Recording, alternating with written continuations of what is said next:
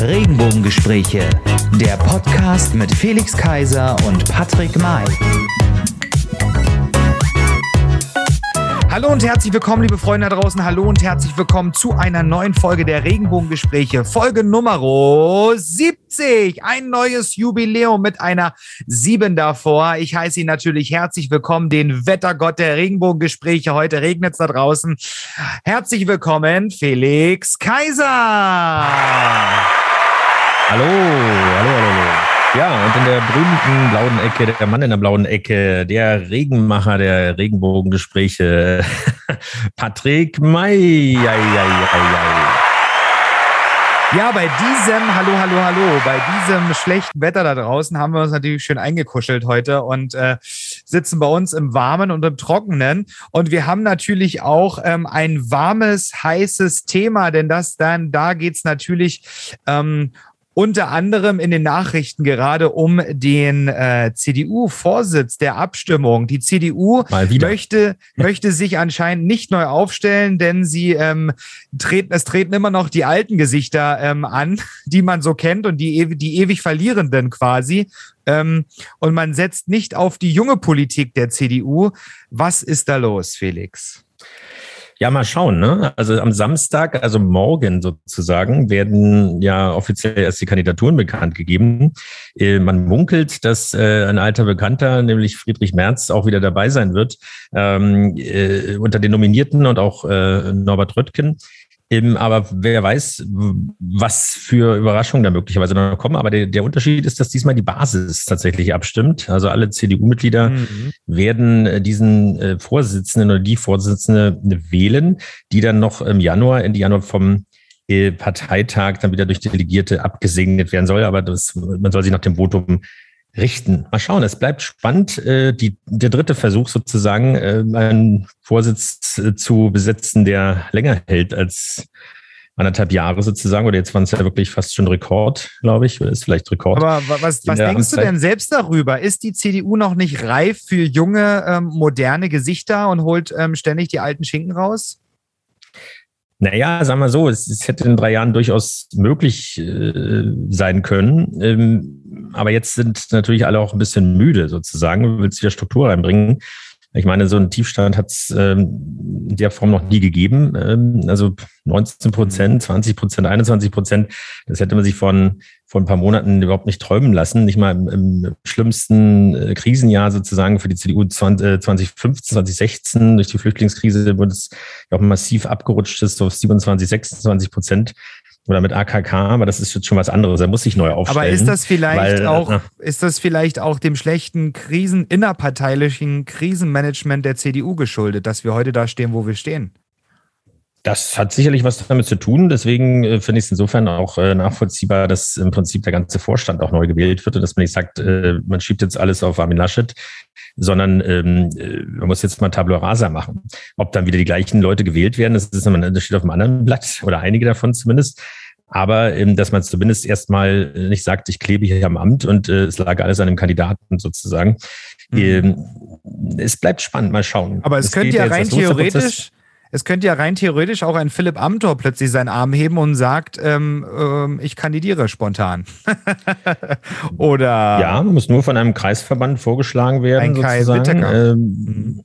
Ja, das, deswegen, ich bin mal gespannt. Ich rechne nicht damit, dass es nur zwei sind. Das wäre langweilig. In den letzten drei mhm. Jahren haben wir uns hier daran gewöhnt, das äh, schätzen gelernt, sozusagen, immer wieder in Stichwahlen zu gehen und dann am Ende ja, einen schwachen, schwachen Vorsprung zu haben. Und äh, mal gucken, wie es dieses Mal ausgeht. In jedem Fall ist es erstaunlich, dass ähm, ein Friedrich Merz, der ja nicht unumstritten ist, weil es wird ja an diesem Wochenende ähm, die Bundesmitgliederversammlung der LSU, der Listen- und Schulenunion in Berlin stattfinden, ähm, genau. wo wir auch an der Organisation beteiligt sind. Äh, und es ist neben vielen anderen Berliner Vertretern, Bundestagsabgeordneten auch Friedrich Merz ein Gastredner. Mhm. Und möglicherweise, man will ja nicht vorgreifen, aber vielleicht verkündet es ja dann äh, vor Ort, äh, dass er kandidiert oder eben auch nicht. Man weiß es nicht. Auf jeden Fall würde sich natürlich auch dem, dem Plenum stellen müssen, weil äh, es gab ja auch so sehr viele Vorwürfe oder Äußerungen in der Vergangenheit ähm, einer sehr langen Vergangenheit. Ähm, aber äh, natürlich kann man dann aus erster Hand wissen, wenn er denn wieder als Kandidat und möglicherweise sogar der Vorsitzende wird, wie er zu dem Thema äh, LGBTIQ Plus äh, und unserer Community und der LSU steht. Also das wird spannend. Ähm, Ach, weißt du, weißt du, ich bin, ich bin ja heute ein bisschen jetzt in diesem, in diesem Dialog zumindestens ähm, der kritische Gegner so ähm, von den ganzen alten Gesichtern. Was soll er denn sagen, wenn er auf eine Veranstaltung kommt? Ich meine, das ist alles, die, die Uhren sind ein bisschen abgelaufen. Ähm, es, es, es gab die Chance jetzt in diesem Jahr, wo die LSU ähm, und der LSU, die LS, der LSU, der Bund vor allen Dingen, ähm, sehr viel gemacht hat. Die LSU Berlin war Vorreiter und hat den Antrag gestellt ähm, zur Sonderorganisation ähm, auf dem Bundesparteitag. Und ja, was, was, also was erhofft man sich? Erhofft man sich allgemeines Blabla ähm, von, von den Kollegen, die dort, also ich, ich nehme das, was dort gesagt wird, nehme ich, ich persönlich jetzt nicht so ernst. Ich bin gespannt, ähm, was, was, was er sagen wird, aber du er hat ja ganz gar, er hat ja gar keine andere Wahl. Am Ende des Tages hat er keine andere Wahl, wenn er eingeladen wird, auch was Positives zu, zur LSU Berlin zu sagen und zur LGBT-Community in der CDU. Denn schließlich möchte er ja Vorsitzender werden der CDU ähm, Deutschland. Möglicherweise, vielleicht wissen Möglicherweise. Ja schon. Aber, aber wir, wir sind gespannt. Für mich ist der Zug abgefahren. Die Chance hatten sie in diesem Jahr. Jetzt muss man sie erstmal wieder neu beweisen, die nächsten Jahre. Ähm, Mhm. Da kann sich die CDU ähm, Deutschland ähm, reformieren, wenn sie es denn tut, so wie es aussieht derzeit, tut sie es nicht. Ähm, denn das kann man halt auch nur mit neuen Eisen im Feuer und nicht ständig nur mit den alten. Aber ähm, das ist nur meine persönliche Meinung. Es bleibt auf alle Fälle spannend. Ich freue mich trotzdem, dass er kommt, denn ähm, er kommt. Noch ist er nicht da. Wir werden aber berichten, ob er denn da war.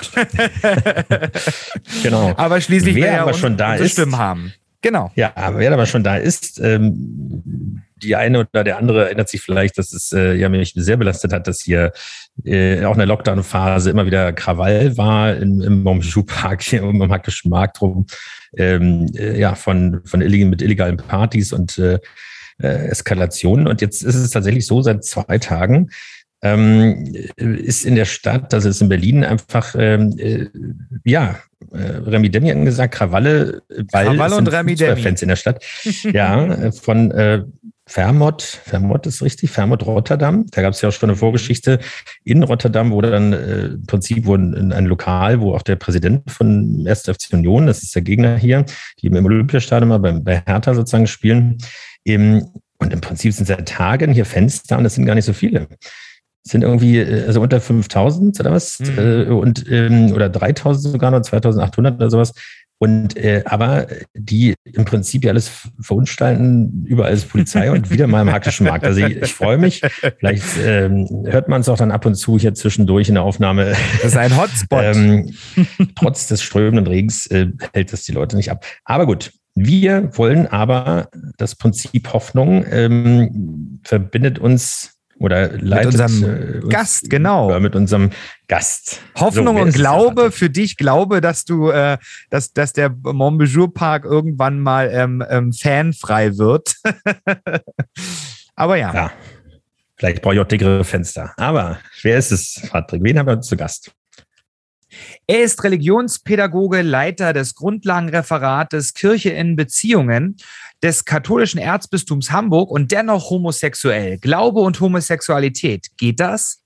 Das wollen wir heute mit ihm diskutieren. Herzlich willkommen, Jens Ehrenbrecht zum Sande. Hallo. Hallo, hallo. hallo, hallo. Ja, hallo Jens. Die Frage ist, katholisch sein und engagiert für die katholische Kirche arbeiten auf der einen Seite und auf der anderen Seite offen homosexuell sein. Nicht wenige würden sagen, das ist ein Widerspruch. Was würdest du diesen Menschen sagen? Was engagiert dich, äh, was, was motiviert dich hier? Ähm, erstmal würde ich sagen, dass ich verstehen kann, dass das zu dieser Frage führt, weil ich, ähm, weil die erstmal auch berechtigt ist und weil ich die selber natürlich auch ähm, in mir habe. Aber so ist es einfach. Ich, ich bin halt, äh, solange wie ich denken kann, katholisch und äh, solange wie mir das klar ist, dass ich auch irgendwie schwul bin, versuche ich diese, manchmal sind es ja zwei Welten irgendwie zu verbinden. Mhm. Also, um da anzuknüpfen oder um das auch mal äh, mich hier nochmal zu outen, eben, ich bin auch katholisch, äh, Also das andere wissen wir ja schon, aber äh, dass ich katholisch bin, wissen vielleicht nicht alle. Ähm, in den letzten, ja, äh, nicht 40 Jahren, aber vielleicht in den letzten 20 Jahren äh, gab oder habe ich viele Situationen erlebt, wo genau das eben die Frage war. Also wo jemand sagt, du musst doch völlig verblödet sein, warum bist du äh, also warum bist du noch vielleicht dann irgendwie, warum bist du noch in der katholischen Kirche warum überhaupt, ähm, manche ja auch irgendwie überhaupt religiös oder gläubig. Ähm, aber in diesem besonderen Zusammenhang äh, homosexuell, homosexuell zu sein und ähm, äh, äh, ja, ein Mitglied der katholischen Kirche und auch noch äh, praktizierender Katholik, wenn auch nicht jeden Sonntag. Aber da, das, da, da gibt es einfach die Fragezeichen im Gesicht oder sogar bis hin zu, wie soll man sagen, zu Anfeindung, also mindestens harscher Kritik und ähm, Kopfschütteln. Warum ist es so sozusagen, dass das so, so widersprüchlich gesehen wird? Hm. Also ich kenne das auch. Ich muss mich sozusagen in meiner katholischen Blase eben oft dafür rechtfertigen oder, oder erklären, wie ich denn schwul sein kann. Und in meiner queeren Community äh, kommt eher die Frage, wie kannst du noch katholisch sein? So, ne? Ähm, und die, die Frage äh, habe ich eben schon gesagt, ist, ist glaube ich, berechtigt, weil die offizielle Lehrmeinung der Kirche ja schon so ist, dass sie mich in meiner Lebensform zum Beispiel in Frage stellt. Und da würde ich schon mal unterscheiden. Ähm, die Basis ist da oft noch mal, also die Basis, ich spreche jetzt von Gemeinden oder, oder so, also der ganz normale katholische Alltag, da sind die Menschen, zumindest da, wo ich bin in Deutschland, denken da nicht unbedingt immer so, wie das jetzt offiziell die Lehrmeinung vorschreibt. Und man muss auch dazu sagen, ähm, die katholische Kirche ist ja eine ziemlich komplexe Organisation, so als Weltkirche mit einer großen Ungleichzeitigkeit. Und ich glaube eben, dass wir in Europa und speziell in Deutschland nochmal ganz anders über das Thema reden als in anderen äh, Ländern dieser Welt. Und ähm, im Moment ist gerade in diesem Thema auch äh, wie sagt man so schön, viel Musik drin. Also da ist viel in Bewegung. Es wird sehr viel auch kirchenpolitisch gerade darüber diskutiert und ähm, in der Deutsch, also in Deutschland, in der deutschen katholischen Kirche stehen sehr viele Zeichen auf Veränderung, würde ich mal sagen. Von daher bin ich da momentan etwas hoffnungsfroher als vielleicht noch vor fünf oder sechs Jahren. Ja, was, was, was mich so ein bisschen interessieren würde, ähm, gerade wenn, wenn man jetzt jemand aus der Kirche, katholisch ähm, und dann auch gleichzeitig noch schwul ähm, jetzt bei uns in unserem Podcast hat, ähm, wie, wie war das für dich damals in deiner Jugendzeit oder ähm, ja, in deiner Jugendzeit, wo du das vielleicht mitgekriegt hast, auch deine ganze ähm, sexuelle Orientierung ähm, und dann noch ähm, sonntags, wie Felix das auch schon sagte, in die Kirche zu gehen. Ähm, du hast ja auch, ähm, ich habe ja Jugendweihe gemacht. Ich bin ja äh, nicht getauft. Ähm, und wie, wie heißt das in der Kirche? Es heißt Konfirmation. Ne, ist das hier heißt es Firmung. Also Konfirmation ist bei, bei den Protestanten. Ah, okay. Hier kommen schon okay, die, die, Experten jetzt. Siehst du, siehst du. Und ähm, wie, wie, wie war das für dich, diese Zeit zu erleben und, und was gab es da so vielleicht auch für dich für Schlüsselmomente, ähm, die dich natürlich dann am Ende dorthin geführt haben, wo du heute stehst? Mhm. Ähm, ja, also ich, ich muss jetzt ein bisschen ausholen. Also ich bin mhm. Jahrgang 71, ne? also ich bin nicht mehr so ganz der Jüngste und ich ähm, habe in meiner Kindheit, also wenn ich so ganz lange jetzt zurückblicke, irgendwie immer gespürt, ich bin irgendwie ein bisschen anders als die anderen. Es hat ganz lange bei mir gebraucht, bis ich überhaupt dafür das Wort hatte oder für mich mhm. klar hatte, ach das, also ich bin schwul. So, ne?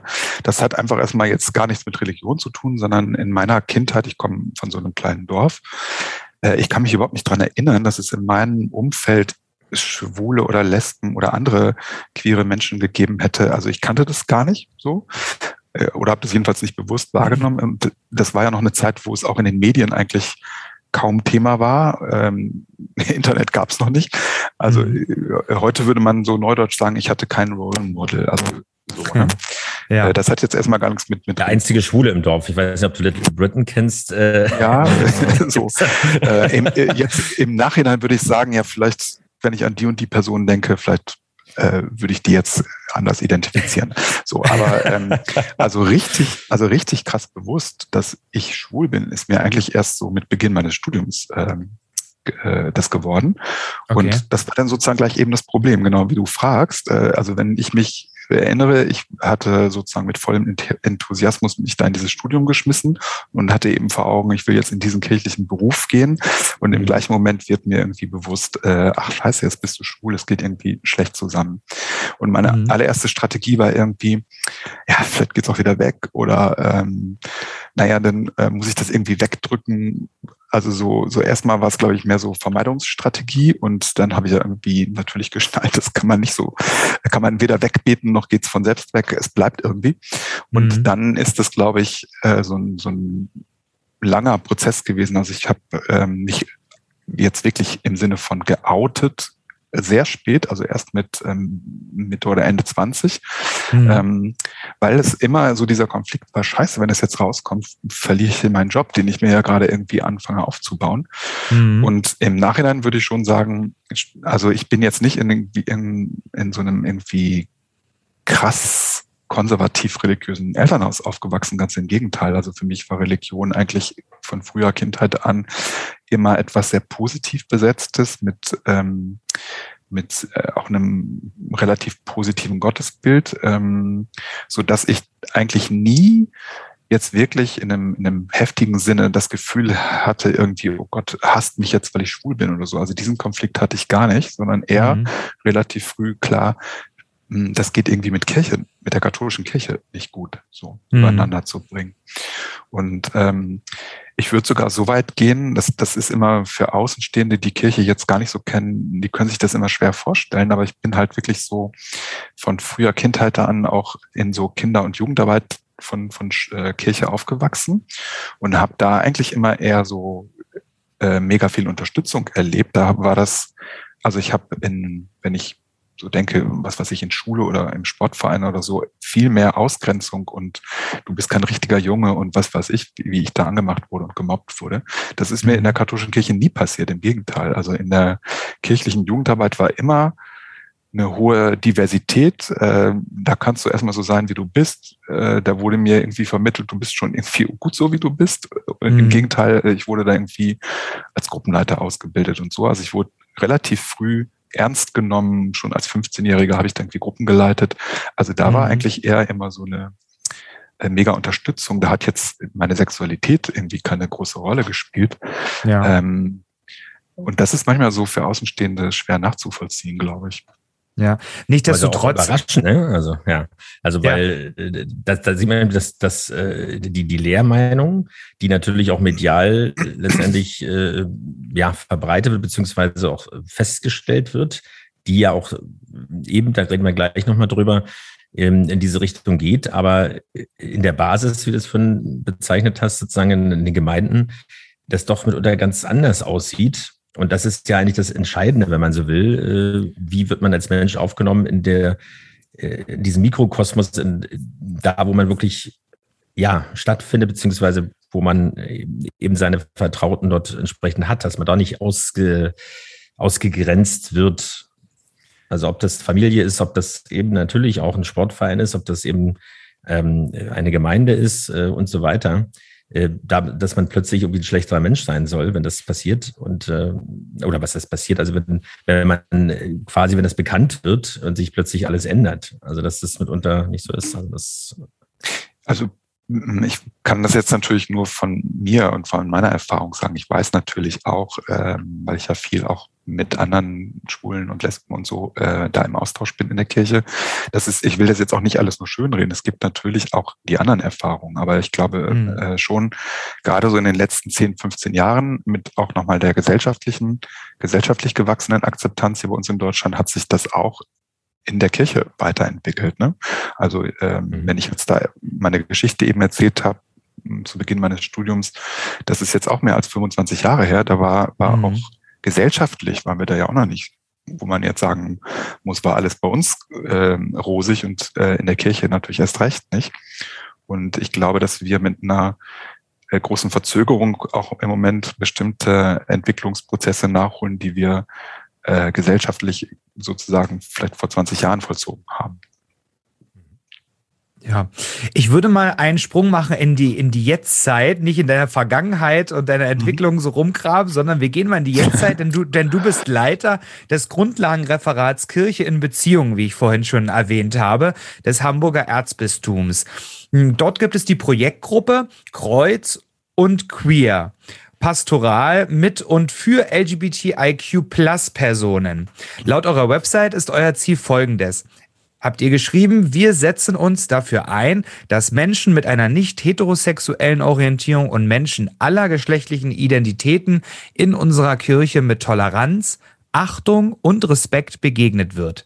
Sie sind ein selbstverständlicher Teil in, unser, in unseren Gemeinden, Gruppen und Verbänden.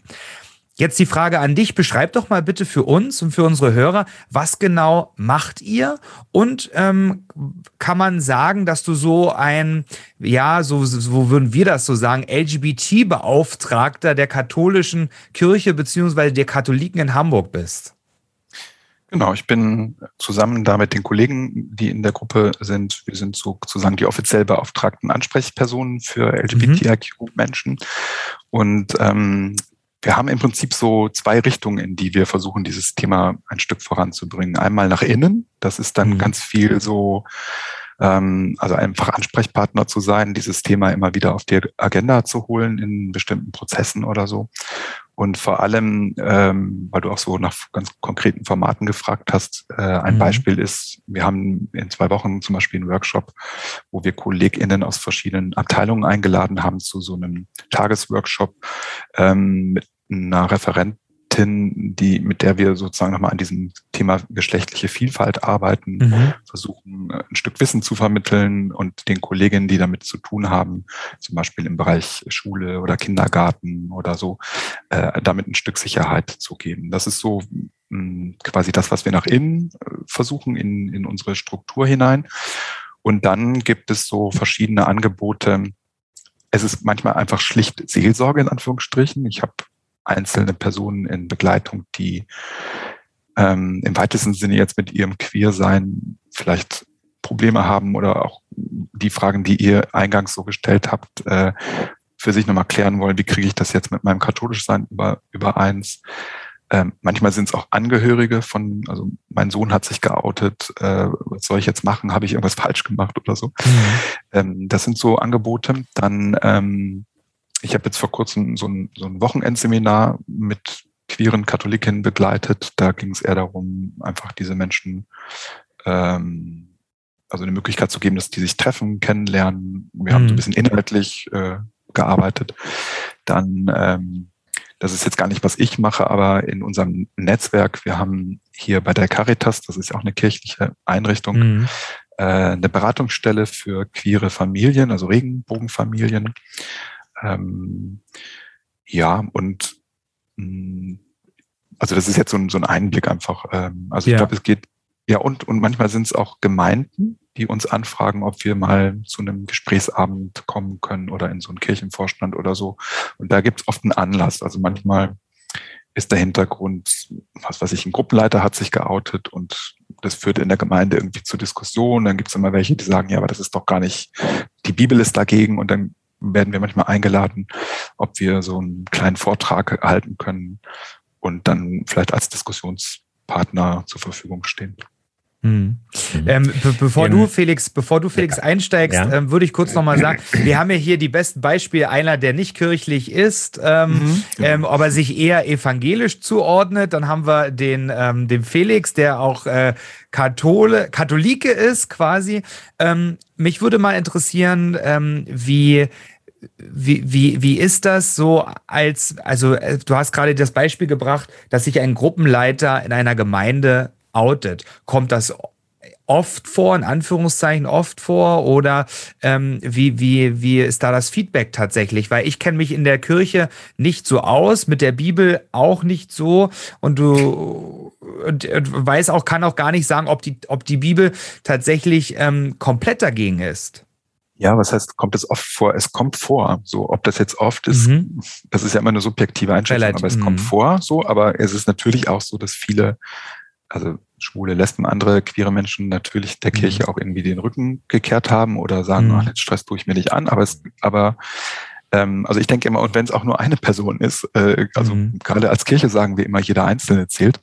Ähm, mhm. Also geht es mir jetzt gar nicht darum, ob das ist jetzt nicht an der Tagesordnung, würde ich mal sagen, aber es, es mhm. kommt einfach vor, was ja auch irgendwie logisch ist, da wo Menschen äh, irgendwie zusammenkommen, sind wir halt vielfältig so. Oder wir mhm. haben bei uns im Bistum wie in anderen Bistümern oder auch evangelischen Kirchen ja eben tatsächlich viele Einrichtungen, Kindergärten, Schulen und so weiter.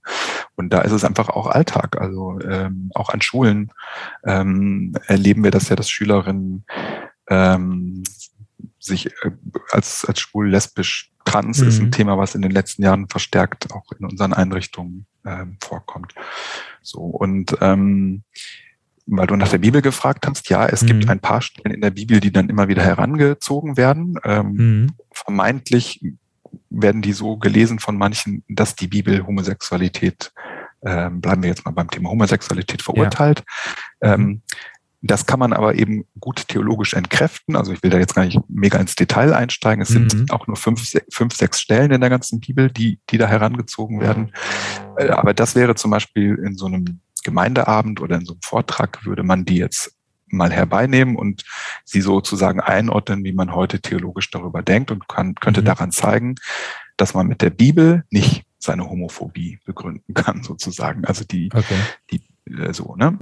Das Thema Outing hattest du, ist schon, ist schon spannend sozusagen. Es hat sich ja jetzt vor kurzem auch ähm, ein Profifußballer, ich glaube sogar erstmalig in der aktiven Karriere, nicht in mhm. Deutschland, mhm ähm, oder auch nicht mal in Europa, glaube ich, oder äh, in Australien. So auf jeden Fall mhm. geoutet, Australien, genau, äh, geoutet, ähm, weil ich äh, es ist immer noch viel zu tun, aber ich hätte fast gesagt, schon erstaunlich, dass es, ähm, äh, dass es in der katholischen Kirche sozusagen schon mehr Outings gibt als im, im Profifußball. äh, solange es noch keinen homosexuellen Bischof gibt, ähm, okay, aber das wird das Thema.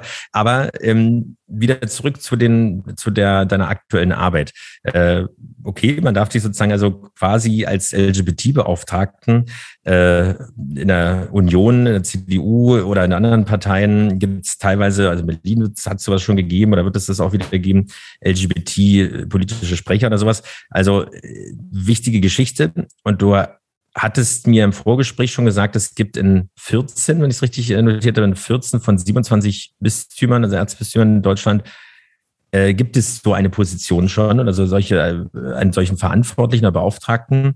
Ähm, das hat mich im Prinzip am meisten überrascht. Also erstmal mal an dieser Stelle schon mal vorab gesagt, äh, toll, was du machst und was ihr da macht.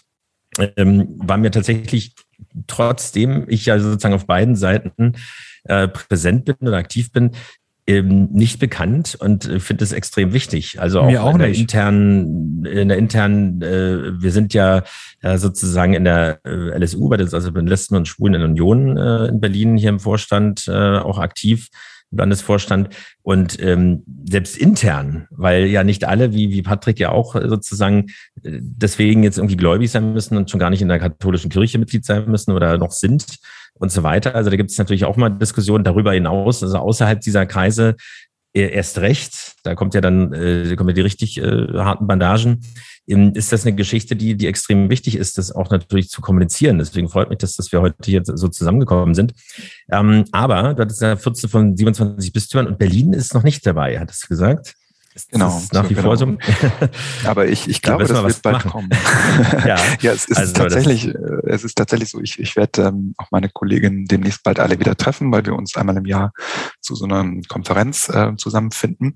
Und es ist tatsächlich im Moment so, ähm, ich weiß nicht, ob ihr oder eure HörerInnen das so über die Medien mitbekommen. Wir sind in der katholischen Kirche ja seit über einem Jahr in so einem ähm, Reformprozess, kann man das, glaube ich, nennen, mhm. synodaler Weg, mm, der sozusagen nach der ganzen großen Missbrauchsstudie jetzt mhm. versucht, die systemischen Ursachen anzugehen. Und ein großer Themenblock da drin ist die ganze Frage der katholischen Sexualmoral. Und äh, in diesem ähm, Reformprozess gibt es auch ganz konkrete Handlungsempfehlungen, an denen man sozusagen zukünftig Dinge verändern möchte. Und eine der Handlungsempfehlungen, die möglicherweise da verabschiedet werden könnten, ich sage mal etwas vorsichtig noch, ist, dass alle Bistümer sich verpflichten, eine solche Stelle einzurichten. Und ähm, ich glaube, dass das oder ich bin erstmal ganz positiv, gehe davon aus, dass das ähm, auch kommen wird. Und die 14 ist im Moment der Stand, aber es sind auch schon andere Bistümer, die das noch nicht haben, dabei, sich darauf vorzubereiten. So und die Konzepte sind total unterschiedlich in den jeweiligen Bistümern und ähm, wichtig ist aber, dass es, äh, dass es überhaupt erstmal diese, diese Stellen oder diese Personen gibt und dann gucken die vor Ort, wie das in dem jeweiligen äh, System passt. Mhm. Achso, ich dachte, du wolltest ja, was sagen, Felix. Ich, ich, ich wollte, wollte gerade schon eine Bewerbung rausschicken. Nein. Ja. Ach so, also. Also du suchst quasi ein neues Amt. Aber ähm, nein. Also ich, ich würde es super finden. Ich würde es vor allen Dingen schön für unsere Stadt finden, äh, dass ähm, Berlin will sich ja immer rühmen, auch so als die ähm, LGBT-Stadt in Deutschland neben Köln quasi. Ähm, aber äh, also ich würde es ich würd super finden, wenn das dann in der nächsten Zeit auch in Berlin ähm, sich ansiedeln würde in, der, in den Bistümern, im Bistum. Ähm, grundsätzlich ähm, hab, liegt das Thema gerade auf dem Tisch bei mir in meiner Partnerschaft, ähm, die Ehe. Und da wäre ähm, auch mal meine Frage, die mich und glaube ich auch viele unserer Hörer interessieren würde. Wie sieht die grundsätzliche Position denn der katholischen Kirche gegenüber queeren Menschen und der gleichgeschlechtlichen Ehe oder sogar auch der Segnung der gleichgeschlechtlichen Partnerschaft aus? Also offiziell gibt es das bei uns nicht. Mhm. Und ähm, ich glaube, das haben viele Menschen ja auch mitbekommen. Im März gab es dazu nochmal eine riesen äh, Diskussion, die das, ähm, mhm. die etwas nach sich gezogen hat. Äh, nämlich es kam aus Rom nochmal ein, ein Verbot der Segnung gleichgeschlechtlicher Paare. Mhm. Und das ist erstmal, ähm, muss man sagen, wenn man das liest, steht da gar nicht so viel Neues drin. Das, was da drin steht, war auch vorher schon. Mhm. Interessant war aber, das kam im, im März einfach mehr oder weniger aus heiterem Himmel. Und es hat dann sofort zu einem zu einer äh, großen Empörungswelle geführt. Erstmal bei Katholikinnen, interessanterweise quer durch die Hierarchie, es haben auch sofort einige Bischöfe sich davon distanziert. Und das hat so ähm, viel Presseaufmerksamkeit auch bekommen und ähm, in den Bistümern, in den Gemeinden zu wahnsinnig viel Diskussion geführt. Und ich bin jetzt jemand, der ja schon länger auch äh, sozusagen in diesem Thema unterwegs ist, was für mich wirklich überraschend neu war jetzt an dieser Welle des Protestes war, dass sich nicht nur die Schwulen und Lesben und sonst wie in der Kirche aufgeregt haben oder die üblichen oder die, die dazugehörigen Verbände und Initiativen, sondern eine überwiegende Zahl von Hetero-KatholikInnen hat gesagt, das ist doch irgendwie nicht mehr akzeptabel oder das passt nicht mehr in unsere Zeit oder das ist überhaupt nicht mehr mit unserem Verständnis von Kirche zu vereinen. Und ähm, ich habe mit anderen KollegInnen zusammen, wir waren so eine ganze Gruppe, ähm, dann eine kleine Initiative äh, gestartet, die dann plötzlich groß wurde. Liebe gewinnt. Unter dem Hashtag Liebe gewinnt haben wir im Mai zu Segnungsgottesdiensten eingeladen. Ähm, und da haben sich 110 äh, Gemeinden in ganz Deutschland beteiligt. Mhm. Das war nochmal so ein Ausdruck dafür, was ich vorhin auch gesagt habe. In, in, an der Gemeindebasis ist das längst äh, äh, von vielen zumindest akzeptiert. Also es ist auch kein Geheimnis, dass es trotz des Verbotes längst an unterschiedlichsten Stellen äh, die Möglichkeit gibt, dass äh, gleichgeschlechtliche Paare gesegnet werden, ähm, weil das ist auch so ein bisschen so ein theologischer Streit. Äh, die Befürworter jetzt unserer Aktion sagen, der Segen, man kann gar nicht den Segen verweigern, so, ähm, weil der sowieso von Gott kommt. Und ähm, mhm. also da, da gab es so einen Grundsatzstreit, sag ich jetzt mal. Und ähm, ihr merkt schon, das ist nochmal ein Unterschied. Ich rede jetzt nicht von der Ehe, also das ist nochmal in der mhm. katholischen Kirche eine größere Diskussion, weil äh, die katholische Kirche äh, also der Fachbegriff wäre Sakrament. Ähm, das ist nochmal etwas, was in der katholischen Kirche eine große Bedeutung hat. Und die Ehe ist ein Sakrament. Und da, das ist sozusagen noch ein größerer Step. Aber es wäre für viele, glaube ich, schon mal überhaupt wichtig, dass es die Möglichkeit der Segnung gibt. Und ähm, so das Anliegen ist, also im Moment ist, ist, glaube ich, die Praxis so, dass die Paare, für die das wichtig ist, äh, finden dann sozusagen den dazugehörigen Priester oder eine Seelsorgerin, die mit ihnen das feiert. Aber es ist eine total schwierige Situation, weil das sozusagen nicht wirklich in einem offiziellen Rahmen stattfindet. Ne? Also das ist für den Priester oder die Seelsorgerin schwierig, weil die was macht, was sie eigentlich offiziell nicht darf. Äh, und für das Paar ist es auch keine schöne Situation, wenn, wenn das Paar weiß, wir müssen da jetzt irgendwie den Priester bringen wir damit in so eine komische Loyalitätssituation, weil der was machen soll, was er vielleicht gerne für uns tut aber dann mit seinem Bischof oder so Stress kriegt.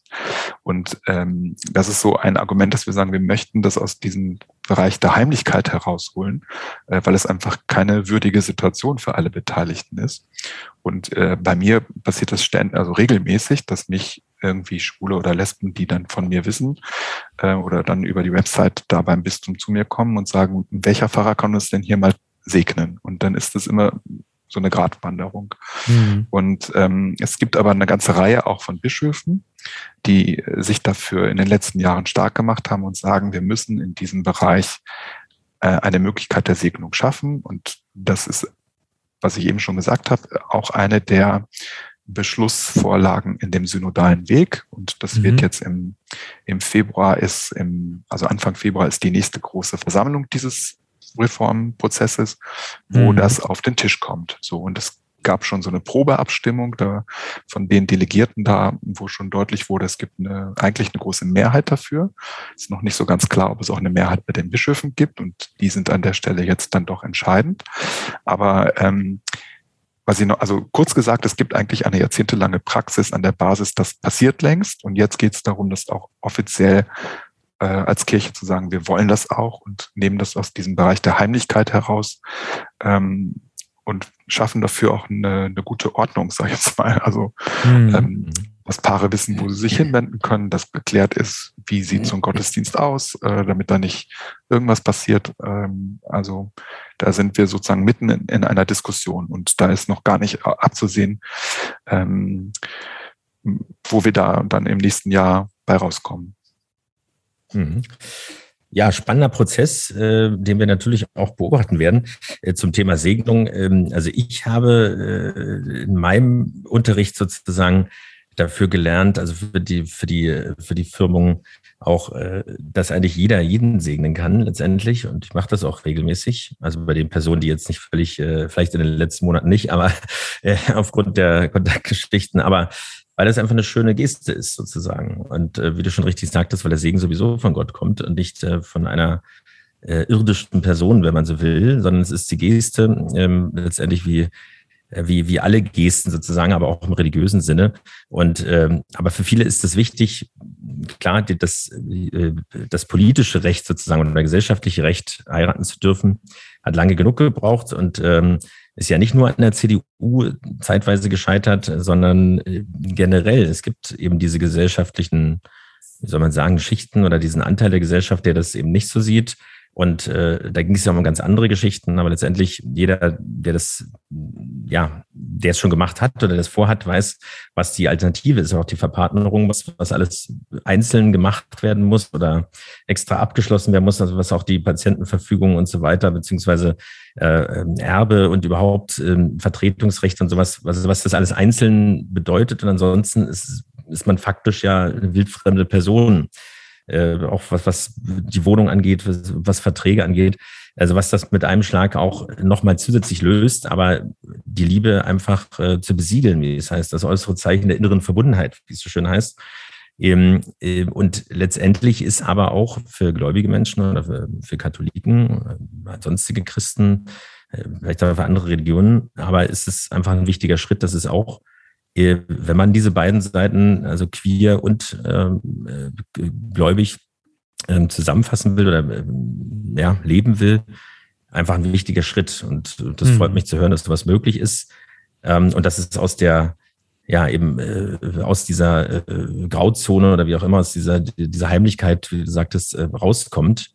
Also ich kenne Fälle, ähm, was heißt Fälle, das klingt so komisch, also irgendwie, ja, Freunde, wo das so gelau äh, gelaufen ist, beziehungsweise auch ähm, im, Ausland oder bei der altkatholischen Kirche, dass dann wirklich, ja, danach gesucht wurde, um auch äh, letztendlich diesen festlichen Teil irgendwie auch zu haben, aber eben die, die Eheschließung vor Gott sozusagen. Ja, das kann ein Nichtgläubiger so nicht verstehen, kann man auch nachvollziehen, aber was er verstehen kann, ist, dass es äh, einfach eine schöne Situation ist und auch eine Kulisse, wenn man jetzt das mal eventtechnisch nimmt, auch für die Gäste. ja, aber es besiegelt das ja äh, letztendlich und ähm, im, im Hetero-Bereich wollen ist der Trend ja eher, da, da geht dahin. Also ich, ich habe noch nie so viele äh, Taufen auch miterlebt, wie, wie jetzt gerade von, von Hetero-Freunden und, äh, oder heiraten, die auch kirchlich heiraten wollen und nicht nur die Unterschrift da kurz mal machen beim Standesamt oder das ist getrennt logischerweise voneinander, aber dass man wirklich die, die Feier dann auch so verlegt. Also das wäre einfach eine schöne Geschichte, wenn es eben aus dieser Sache rauskommt, aus dieser äh, aus diesem Nebulösen und ähm, wenigstens die Segnungen gehen. Das würde mich auch ganz persönlich mit meinem Freund, mit dem ich ja seit 18 Jahren zusammen bin, ohne die irgendeinen Status offiziell zu haben, auch sehr freuen. Aber äh, du hast es schon angedeutet, wie sieht die äh, offizielle Lehrmeinung aus. Ähm, es gibt ja nicht nur dieses Thema letztendlich, Kindesmissbrauch ist da angesprochen, wollen wir heute jetzt nicht so beleuchten, weil äh, das ein abendfüllendes äh, Format wäre sozusagen und auch äh, sehr vielschichtig. Aber letztendlich, äh, ich meine, das Christentum ist über 2000 Jahre alt. Ähm, der Apparat, man muss ja sagen, die erste globalisierte Gemeinschaft, wenn man so will, schon lange bevor man dieses Wort überhaupt sozusagen quasi erfunden hat, aber ähm, gerade explizit die katholische Kirche, äh, wenn man sogar nur die letzten paar hundert Jahre nimmt, oder so 200, 300, 400, 500 Jahre nimmt, ja, da gibt es Positionen, inhaltliche Positionen, die sich leider seitdem überhaupt nicht geändert haben. Damit meine ich nicht, dass es zehn Gebote gibt, die äh, auch noch weiter Bestand haben sollen, ähm, aber die man nicht nachvollziehen kann, äh, als Atheist sowieso nicht, aber äh, auch so, also die auch als gläubiger Mensch oder als Katholik, die immer eingestaubt und rückschrittlich wirken oder sogar gefährlich sozusagen und unverständlich und die genau diesen Konflikt auch in einem aufmachen. Also nicht nur für homosexuelle Katholiken, sondern auch für, für heterosexuelle oder für Mütter und Väter sozusagen, deren Kind äh, oder auch nicht, also auch wenn es nicht homosexuell ist und so weiter oder trans, sondern einfach, wo, wo man einfach, wo die, die, die Schere auseinandergeht, wo man es nicht mehr nachvollziehen kann. Ja, das ist eine mega, mega komplexe Frage, von daher ist es gar nicht so einfach zu antworten. Also das eine, denke ich, ist, mm, dass es erstmal bestimmte äh, Themen gibt, für die die Kirche steht oder auch bestimmte Werte oder so, die, die auch nicht ähm, oder die sowas Unverrückbares sind. Das ist ja nicht nur ein Drama, sondern mhm. das ist ja auch das, was sehr viele Menschen an der Kirche schätzen. So, ne? Und ich mhm. glaube, ein Teil ist zu unterscheiden, was sind jetzt wirklich unverrückbare äh, Werte zum Beispiel und wo ist es auch nötig, dass sich äh, sowas wie eine kirchliche Lehre weiterentwickelt, weil das wissen wir alle, also äh, Beständigkeit äh, hat nur das, was sich auch anpassen und wandeln kann kann. Und das ist so ein Grundkonflikt. Also die einen sagen dann, jetzt ist das die Anbiederung an den Zeitgeist und die, die andere Position wäre zu sagen, mh, hm, ja, Kirche muss auch in jeder Zeit äh, sich sozusagen neu, ähm, also nicht neu erfinden, aber sozusagen an eine Entwicklung vollziehen. So, und ich würde mal sagen, jetzt das Thema, äh, über das wir hier heute reden, gehört aus meiner Sicht zu denen, äh, ist kein Zeitgeistthema, sondern ist etwas, wo wir auch in unserer Zeit heute einfach auch neue Erkenntnisse haben. Also wir wissen heute überhaupt erstmal, dass Homosexualität etwas ist, was in den Menschen angelegt ist. Darum können wir nicht mehr sagen, das darf jetzt auch nicht irgendwie gelebt werden. So und ähm, was die Kirche da hochhält, ist sozusagen oder hochhalten müsste auch aus meiner Sicht, ist, dass wir erstmal die Menschenwürde ins Zentrum rücken. Und äh, wenn wir über Akzeptanz und Gleichberechtigung von queeren Menschen reden, geht es auch um, um Menschenrechtsfragen. Mhm. Ähm, und da hat die Kirche, glaube ich, äh, großen Nachholbedarf. Und wenn ich jetzt in die äh, also aktuelle Entwicklung gucke, ähm, hier in Europa, dann gibt es ein Thema, wo ich äh, sehr kritisch bin und das ist, wenn ich in unser Nachbarland Polen gucke, da spielt die katholische Kirche eine ganz, ganz, ganz üble Rolle in der großen Homophobie, die da von Teilen der Politik auch ähm, mhm. vorangetrieben wird und da muss es aus meiner Sicht äh, einen deutlichen Protest eigentlich geben, auch von Rom und von anderswoher, weil da auch wirklich Menschenrechte von queeren Menschen mit Füßen getreten werden. Und das widerspricht übrigens sogar der katholischen äh, Lehrmeinung im Katechismus, weil da bei aller Kritik, die man da haben kann, äh, gesagt wird, dass ähm, homosexuelle Menschen mit Achtung und Respekt zu begegnen ist. So, und das mhm. erlebe ich eben äh, nicht immer in kirchlichen Kontexten. So. Du hast, ähm, oder der christliche Glaube ist ja unter anderem das Bewahren von Werten und Geboten, Traditionen, Verpflichtungen und Verantwortung. Ist ein solches Fundament eigentlich nicht besonders wichtig in unserer schnelllebigen und oberflächlichen Welt, ähm, der so wie wir es aufgeschrieben haben, Trends und Likes, wenn es modern und real an das Leben der Menschen angepasst wäre? Ja, es ist, es ist sogar interessant, wenn man zum Beispiel Jugendstudien anguckt. Es gibt ja zum Beispiel die große Shell-Studie, die alle paar Jahre äh, mhm. über, über also so Langzeitbeobachtung hat. Da ist es immer ja. total interessant, wenn, wenn da die jungen Leute befragt werden, dass es ganz hohe Zustimmung gibt für genau diese Werte von Beziehung, Familie, Verlässlichkeit, äh, äh, Treue und so, äh, mhm. was ja dem der gesellschaftlichen Entwicklung eigentlich so ein Stück entgegensteht. So ist es so ein mhm. bisschen so ein Paradox. Ähm, mhm. Und ich glaube, das zeigt aber, dass da die, in dem Fall sind es ja Jugendliche, die befragt werden, dass es da einerseits eine große Sehnsucht nach sowas gibt und auch immer noch so ein, dieser romantische Traum von einer lebenslangen Beziehung. Und die Realität ist aber eben eine andere. So und ähm, und da würde ich sagen, das ist etwas, wo wir als Kirche ja auch eine Stimme haben und, und sagen, wir können auch, ähm, also wir stehen erstmal positiv für eine verbindliche Beziehung ein und die gilt äh, jetzt unabhängig von der geschlechtlichen oder sexuellen Orientierung. Und äh, aus meiner Sicht ist Aufgabe von Kirche an der Stelle, die, die in Beziehungen leben, in den unterschiedlichen Beziehungskonstellationen, dabei gut zu begleiten und zu unterstützen. Das, das machen wir auch. Es gibt bei uns Beratungsstellen oder in dem Bereich, den ich da verantworte, bemühen wir uns um Angebote für Paare, also wo sie äh, sozusagen in ihrer Beziehung auch begleitet werden. Und ähm, da finde ich, können wir noch mehrere Schippen drauflegen als Kirche, weil das würde nämlich dem, wofür wir stehen, auch gerecht mhm. werden, indem wir nicht unsere Energie da reinstecken, queere Lebensentwürfe abzuwerten, sondern unsere Energie da reinstecken, zu sagen, was brauchen denn Leute heute, damit sie gut Beziehung und Partnerschaft leben können und wie können wir sie als Kirche dabei supporten und unterstützen ähm, durch Begleitangebote oder wir haben so Kommunikationskurse für Paare, also, also solche Sachen zu stärken.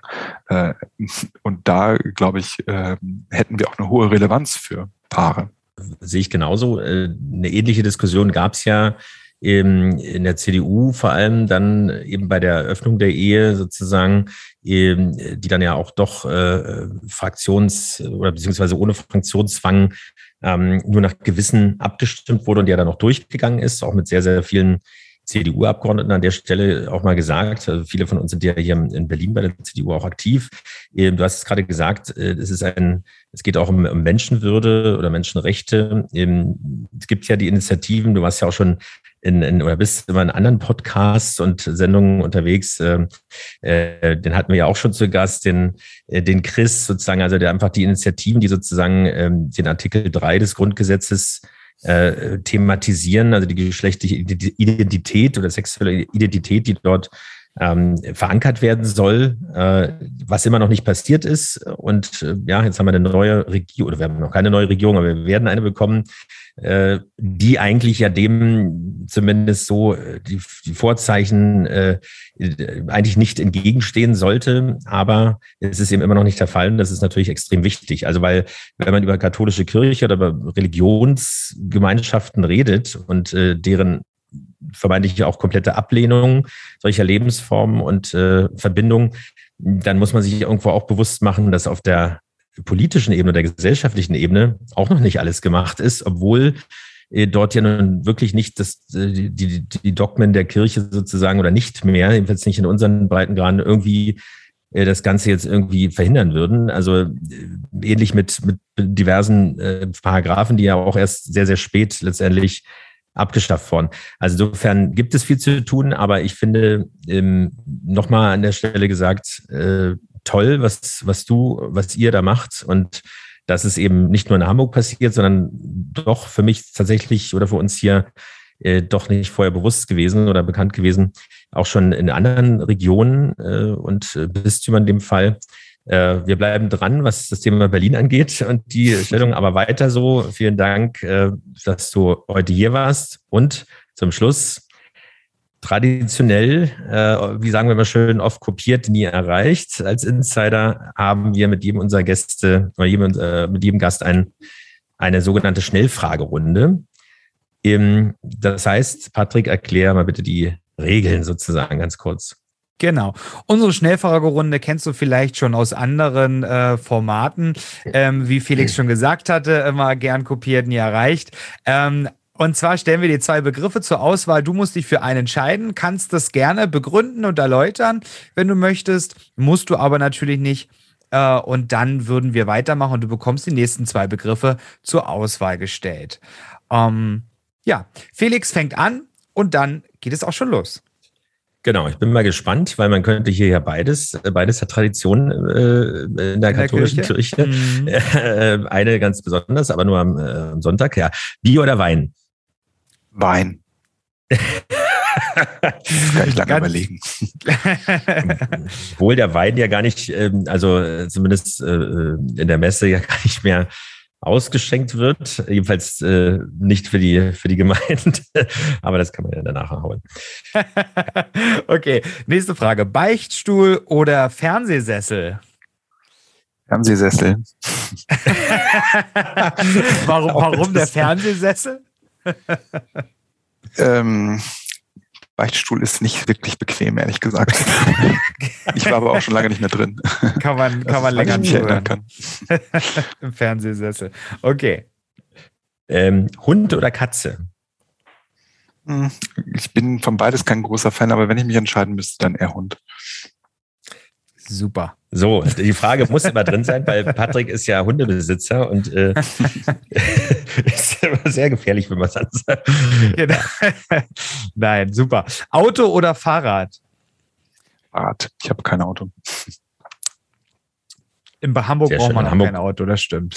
In Hamburg braucht man das sowieso nicht und ähm, Fahrrad ist auch natürlich viel umweltfreundlicher und äh, so als ja, Kirche genau, bewahren wir ja auch die Schöpfung. Ne? ja, jetzt haben wir den, den Bogen auch noch in die aktuelle Regierung dann genau. Und bei euch ja sowieso, da ist ja äh, sowieso alles äh, auf Grün gebürstet. Ja, nee, aber es gibt ja auch wunderbare. Äh, mein Bruder lebt ja in Hamburg und äh, bin, äh, liebe die Stadt auch sehr. Ähm, man kann auch wunderbar Fahrrad fahren. Das ist ähm, schon sehr schön dann auch. Man sieht ja auch viel Letzte Frage. Buch oder Fernsehen? Beides. also tatsächlich, ich lese gerne, aber ich liebe es auch, ähm, das ist so eine Corona-Folge. Ich bin echt äh, Streaming-süchtig manchmal und äh, kann Binge-Watching machen. Und äh, ich, ich gucke gerade eine Serie, die geht über acht Staffeln. Und ich habe gedacht, oh Gott, oh Gott, soll ich das anfangen? Aber ich habe es gemacht und ich bin schon bei der vierten Staffel. Okay, und jetzt kannst du auch mal, wir haben nämlich davor, da, davor, bevor wir, als wir die Schnellfragerunde auch zusammengestellt haben, habe ich so gesagt, mich würde eigentlich mal interessieren, ob man als ähm, als ähm, Theologe etc. Ähm, auch Streaming-Dienste nutzt oder ob man dann doch ja, eher das Buch, das Buch, vorzieht. Ich meine, Nein. ja, ich, es gibt ja auch jemand, der, oder es gibt ja auch, die meisten denken wahrscheinlich so, so, so wie das auch bei Lehrern ist. Wir haben mal eine Folge gemacht mit einer, mit einer Lehrerin. Ähm, da denken viele Schüler, denken, dass Lehrer halt nur Lehrer sind. Die haben kein anderes Leben. Und so genau. denkt man das ja meistens auch bei einem, bei einem Pastor etc., Priester, wie auch immer, ähm, denkt man das auch.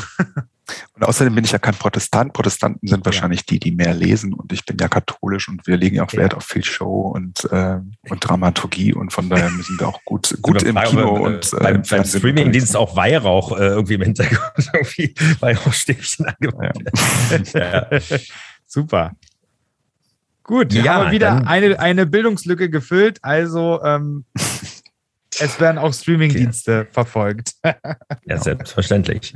Ja, das, äh, das sind die, die wichtigen Punkte, dass man merkt, okay, das ist nicht eine Parallelwelt. Also so, so, so merkwürdig es klingt, aber eine Blase. Äh, es rennt ja auch nicht jeder oder permanent äh, mit, ähm, mit entsprechenden ähm, Kostümen, hätte ich fast gesagt, also mit, mit Roben sozusagen, äh, also irgendwie durch die Gegend, sondern aber der, der, der Show-Faktor eigentlich ist in der heutigen Zeit gar nicht so außer Acht zu lassen. Ich war auch am Wochenende erst wieder auf einem Konzert. Also ich meine, man zahlt sehr, sehr viel Geld dafür, normalerweise, um äh, eine Show zu erleben äh, oder das nachgespielt zu bekommen. Eben, wenn dabei auch noch sinnvolle Inhalte äh, rübergebracht werden, die eben nicht so weit weg sind von den Menschen, dann ist das eigentlich eine Geschichte, die die wirklich bewahrenswert ist. Und äh, da müssen natürlich auch die Gläubigen selbst, glaube ich, ähm, ihren Teil dazu beitragen. Das also, war aber eine SPD-Veranstaltung, wo du warst, in der Mercedes-Benz-Arena. Äh, ja, man, man munkelt, man munkelt, nein, also man weiß ja, dass ich war beim Roland Kaiser-Konzert und das auch genau. zu ähm, äh, Und äh, er ist ja SPD, SPD-Mitglied und äh, genau. gibt das auch noch zu. Äh, Abgründe. aber, aber er hat, ähm, also Schachmatt ist sozusagen das Stichwort, aber diesmal äh, hatte er gar nicht so äh, trauermäßig zu singen. Aber wie auch immer. Ähm, vielen, vielen Dank. Also weiter so. Völlig unterstützenswert. Wir verlinken alles äh, wunderbar in den Shownotes. Ähm, was zu euch führt. Äh, und du hattest im Vorgespräch auch angedeutet, dass es in Kürze auch, ähm, wie soll man sagen, eine übergreifende äh, Website auch geben soll, zumindest oder geben wird, die das genau. Ganze sozusagen äh, miteinander verknüpft oder zusammenfasst, dass man das nicht mal so, so einzeln inselartig sieht. Äh, begleiten wir gerne wieder, ähm, können uns auch gerne wieder hören, wenn, wenn diesbezüglich sich natürlich was entwickelt. Für den Moment aber, wie gesagt, vielen, vielen Dank. Weiter so. Ja, und für euch da draußen, ich glaube, das war heute sehr interessant und mal äh, für einige doch überraschend. Also äh, guckt euch gerne die auf den Links dann entsprechend die Seiten an, was da alles äh, doch sich bewegt. Und ansonsten bleibt gesund und bleibt uns treu und wir hören uns dann frisch und munter in der nächsten Woche wieder. Bis dahin. Tschüss. Tschüss. Regenbogengespräche, der Podcast mit Felix Kaiser und Patrick May.